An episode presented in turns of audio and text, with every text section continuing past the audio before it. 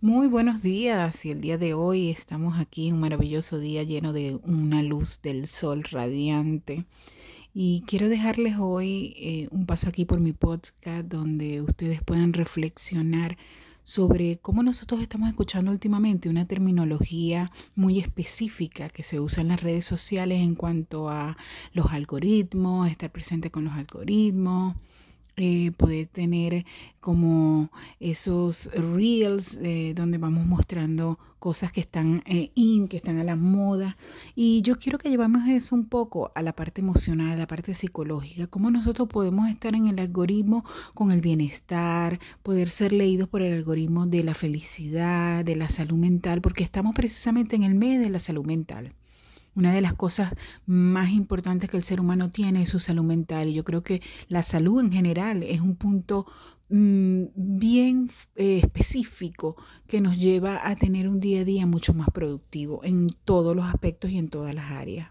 Podemos tener dinero, pero si no tenemos salud mental y salud física, pues evidentemente ese dinero no va a tener el disfrute necesario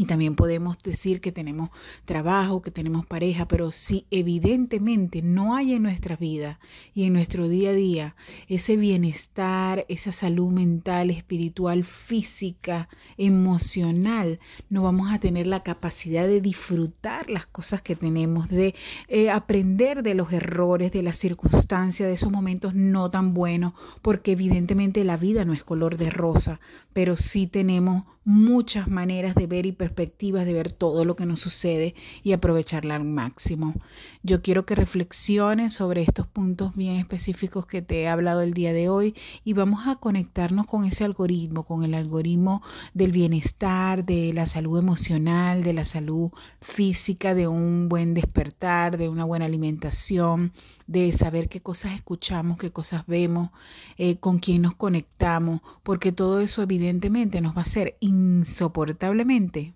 imparable.